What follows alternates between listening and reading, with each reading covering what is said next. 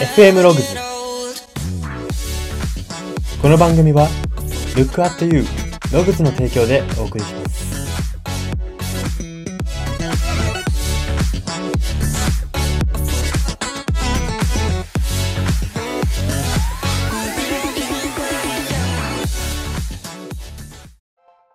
どうも。ここ数ヶ月まともに運動ができずに少し焦っている人材エージェント Y です。この番組は、生きる自己啓発書と呼ばれる Y が、あなたの人生観、キャリア観にささやかな変化を日々与えていこうという番組です。これは取り入れたいと思うものがあったら取り入れる、そんな感覚で聞いていただければと思います。さて、今回は相談の乗り方のコーナーです。はい。今回特集するのが、えー、職場の人がやりづらいという相談に対する、えー、相談の乗り方ということで、そのテーマが、その人が仕事関連で悩んでいることをゼロから一緒に考えるというテーマです。非常に久しぶりにこの相談の乗り方のコーナーが帰ってきました。少し諸事情によってですね、えー、ここ1ヶ月ぐらい、えー、1ヶ月というか、まあ、1ヶ月分の原稿くらいはですね、えっと、新年偉人列伝、芸人列伝、曲曲考察、名言考察ってところで、えー、回してきたんですけれども、ちょっと今日を機に、少しずつ相談の乗り方の方を再開していこうかなというふうに思いましてですね、まあ第1弾としては、えー、リスナーの方から少し、えー、意見としていただいた、えー、こんな相談の乗り方、えー、特集してほしいっていう意見があったものを今回は特集していきます。はい。では最初にそのコツ、ポイントが大きく3つあります。1つ目です。表に出ている悩みと根本の悩みは違うことも多いという前提で聞くということです。はい。えー、職場の人がやりづらい、えー、職場にやりづらい人がいる、すごい職場に嫌な人がいるんだっていう相談に対して、えー、仕事関連に悩んでいることをゼロから一緒に考える。このゼロからっていうところが肝なわけですね。この根本の悩みとは違うことも多いという前提で聞く。つまり、根本的にその表に出ている、その人が口走っている悩みが、あ悩みの全てではないんだ。根本的悩みではないのかもしれないっていう前提、そういう、えー、疑問というか、えー、そうなんじゃないかっていうのを持ちながら話を聞くことが大事ということですね。これコツとしては、えー、最初はですね、えっと、なんていうんですかね、えー、結局は、私、この根本の悩みが違うのであれば、根本の悩みが違うって気づかせてから相談を、えー、進めていくことをお勧めしたいんですけれども、かといって、いきなり冒頭に、で例えば、えー、上司がすごくやりづらいんだと、えー、上司からの指示がきついんだっていう話をされたときに、でもそれって本当に上司なのかなってかって言われたら、いや、本当にそうだとしても、最初は聞いて欲しかったというか、この辛さをまずは共有したかった、共感して欲しかったっていう人からすると、何なんだっていう風になっちゃうわけじゃないですか。これ人間の難しいところなんですよ。えー、でも難しいですけども、これが魅力でもあるんですかね。うんと、効率的に言ったら、もう最初からそもそもそれ根本違うよっていうことを言っちゃった方が早いんですけども、気づいてたらなおさら、こちらが。ですけれども、わざと最初は乗るんですね。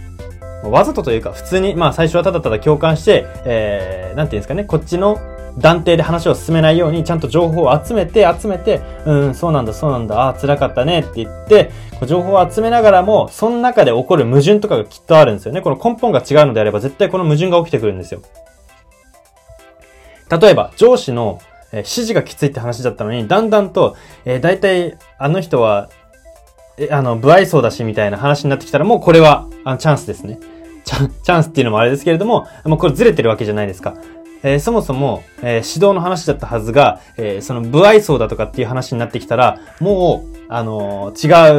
うというか、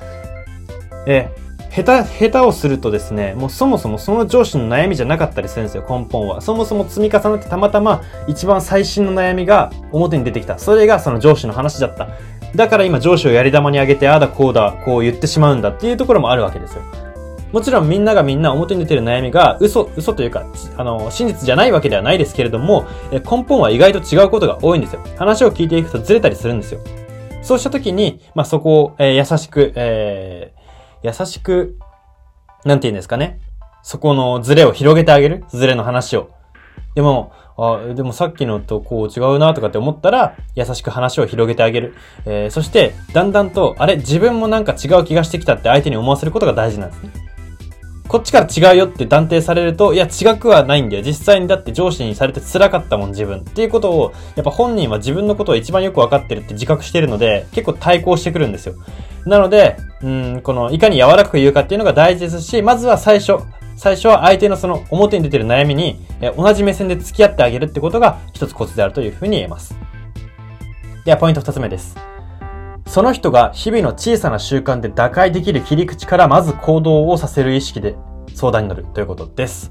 はい。えー、これは、まあまあ、時々他のコーナーでも言われ、あの、私が言ってきたことかなというふうには思うんですけれども、えー、やはりね、簡単な言葉でまとめるならば、他者を変えるよりも自分を変えた方が早いっていうことなんですね。他者を変えるっていうのは結構運の比率も大きいんですよ。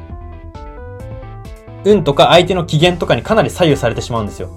でも自分を変えるって決めたら自分の、まあなんていうんですかね、運はコントロールできなくても、えー、感情とか、えー、気持ち、えー、その日の調子とかっていうのはある程度コントロールできるわけじゃないですか、意識で。なので、まあ、そういう意味を、そういう意味でも、えー、まずは自分が変えられること。それも大きなことじゃないですよ。日々小さな習慣で。じゃ、例えばですけども、苦手なその人に対して、もうなんか、相手がリアクションする前に会社入ったらもうすぐ挨拶をしてしまうとか、まあこれほんとシンプルな話ですけどね。まあ別にそういうポジティブに絶対やれって私は思ってないタイプなので、えー、まあ逆に、えーじゃあ逆に他の人と過度に仲良くしようとか。だからつまりは、そう、そうすることによって、えー、上司は自分だけがおかしいのかってこう思うわけじゃないですか。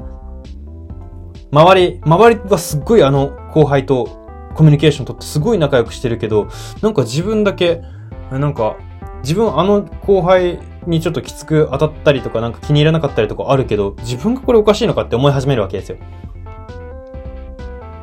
なので、まあ、なんていうんですかね。まあ、どっちが、えー、ポジティブにやるべきか、マイナスに、ネガティブに、ネガティブっていうのも変ですけども、えー、まあ、なんかどういう方向性でやるかっていうのは人の性格次第ですし、そこに間違いも正解もないですけれども、やはり自分の人生は自分を生きやすくしてなんぼなんですよ。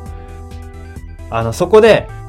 えー、でもなんか上司、他の人と仲良くしたらかわいそうだしっていう人は、えー、なんて言うんですかね。うん、問題を解決する権利がないというか、えっと、ずっとそれは悩まされてしまう。えー、そ、なんていうんですかね。端的に言えばそれを考えてても仕方がないことなので、自分が辛いっていうこと、うん、これをちゃんと自分の中に響かせる。自分は辛いっていうことをちゃんと認めることが大事だというふうに言えますし、ちゃんと認めた上で、じゃあ自分が日々の習慣から変えていこうと。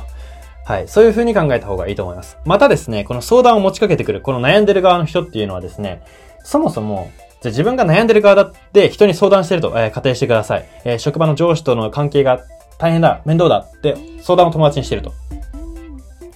で、そんな自分が、そのやりづらいと思ってる上司、やりづらいと思ってる人に対して、この人変わってくれるかなと心遣いできる余裕のある人ってどれぐらいいるんですかっていう、こう、余裕持てますか？っていう話なんですよね。なかなか、えー、多くの人は持てないのではないかなというふうに思います。だ、ただでさえやりづらいと感じていて、マイナスイメージを持っている上司に対して、変わってくれるかないつか変わってくれるといいなっていう、そんな親心を持てるような寛大な部下、部下というか、別に部下じゃなくてもそうですけども、そんな寛大にはなかなかいられないと思うんですね。そもそもだって相談するぐらい悩んでるんで、相談するぐらい悩む人って変わってくれるかなってこうなんかそのポジティブに願ったりとかできない状態だからしてると思うんですね、おそらく。なので、まあそういう観点からしても、やはり自分のことを変えていくっていうのが大事ですし、まあその、相談に乗る側、相談を受けるこちら側としては、えー、その、そ、そういう日々の習慣で何か変えられることあるかなっていうところに話を、えー、持っていってあげる、展開してあげることが大事であるというふうに言えます。はい。では最後のポイント3点目です。その人の人生を占める仕事への思いの割合を緩めてあげる意識で話すということです。これ結構大事ですね。まあ、これは、相談を持ちかけている、えー、まあ、友人か誰かわかんないですけども、相談を持ちかけてきた人のテンションにも、まあ、多少よりけりですけれども、えー、その、上司との仕事が、上司とこううまくいかなくて、でもうまくいかせないといけなくてってこう焦っている人っていうのは、えっ、と、仕事にそこまで人生かけてるようなわけでもないのに、一時的にそういった状況と錯覚してしまっているっていう人が多いんですね。冷静にそういう人に対して、えー、でもなんかそんなに何々ってに仕事人間だったっけとか、えー、最近なんか休日ちゃんと休んでる、えー、仕事じゃないこと考えたりしてるとかってこう言ってみると、意外とそういうことをしてなかったりだとか、まあもともとそもそもそんな仕事に生き仕事に死ぬ人生っていうところを心情にはしてなかった人だったりするんですよね。こういう、えー、仕事の人間関係とかに悩む人っていうのは。なので、えー、こういう相談を、職場の上司がやりづらい、職場の人とやりづらいんだっていう相談が持ちかけられている時点で、ちょっとその人のキャパ、えー、仕事への思い、人生の自分の心体を占める、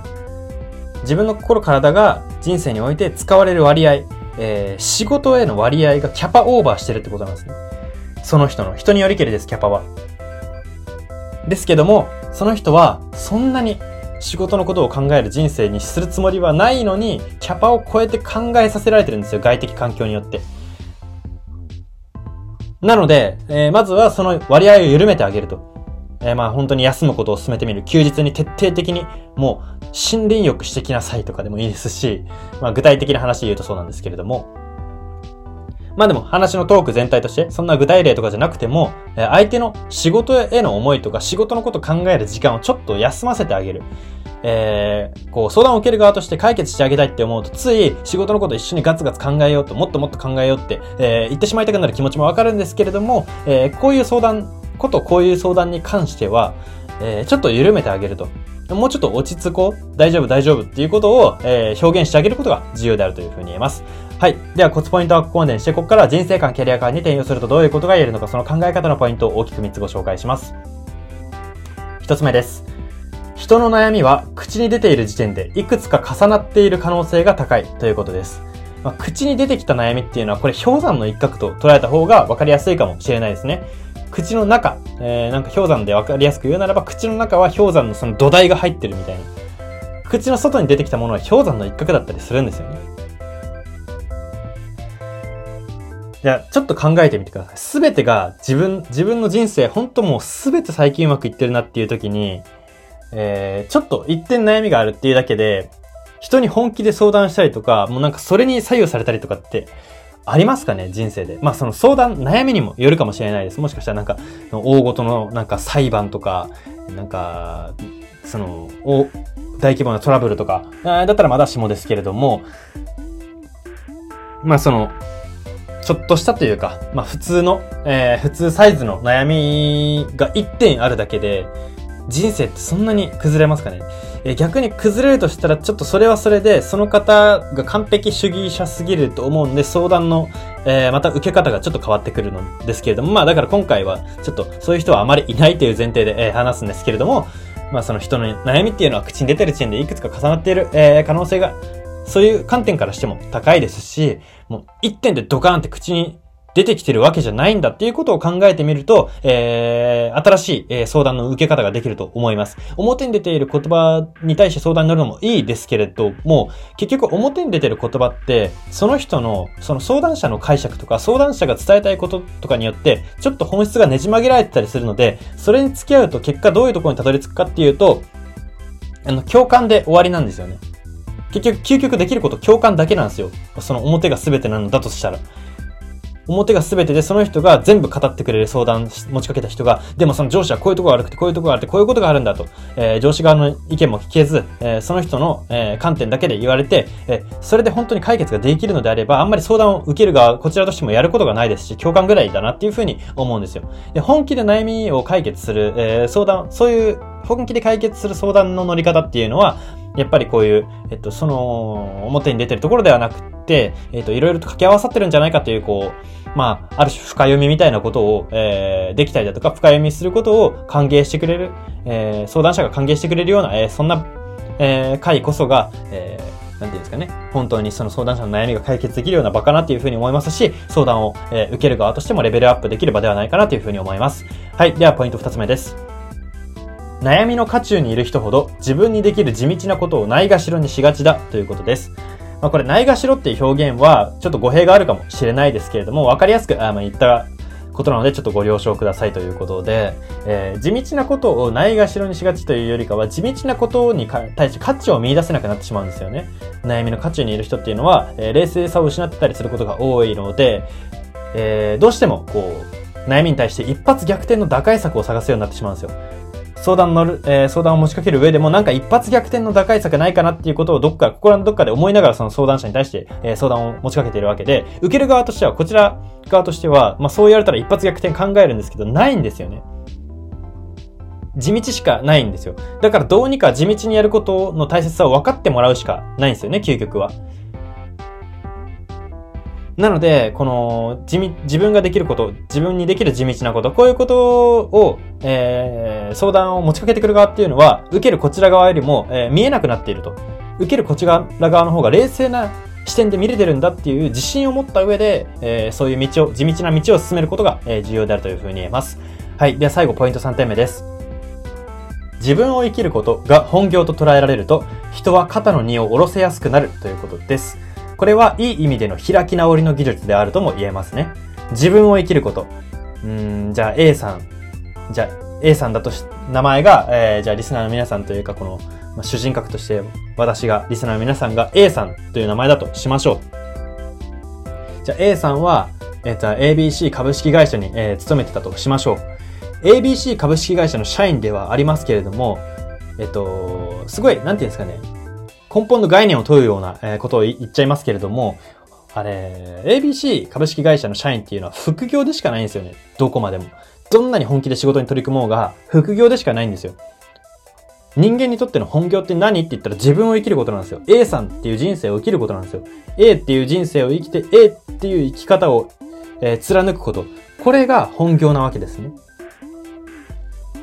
なので、まあ、これは先ほどの、えー、コツポイントの3点目である、その人の人生を、相談者の人生を占める仕事への思いの割合を緩めてあげる意識で話すっていうことを、えー、と絡んでくるんですけれども、えー、そもそも、えー、仕事とかの前に本業って自分だよねと。自分の心だよねと。心を殺しちゃいけないよねってことを、えー、伝えてあげて、あ、そうだったわと。まず、ABC 株式会社社員である前に自分 A ってことを忘れてたわと。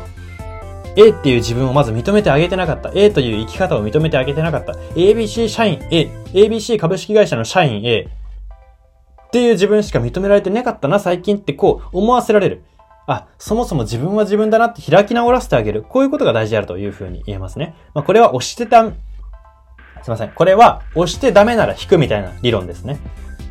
えー、相談に対して、えー、自分が株式会社 ABC の社員 A として解決できることは何かと。えー、その上司の部下として解決できることは何かとかってこう考えてしまうわけじゃないですか。えー、悩んでる人っていうのは。なので、これってでも押してる状態で会社に対して大丈夫、価値がある、自分ができる、解決できる。その前に、いやでもそもそも自分 A だし、みたいな。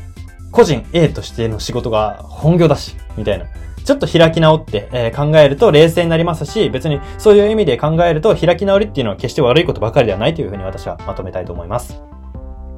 はい、そんな感じで今回は以上になります。今回は、えー、相談の乗り方のコーナーで、職場の人がやりづらいという相談に対して、その人が仕事関連で悩んでいることをゼロから一緒に考えるというポイントを特集しました。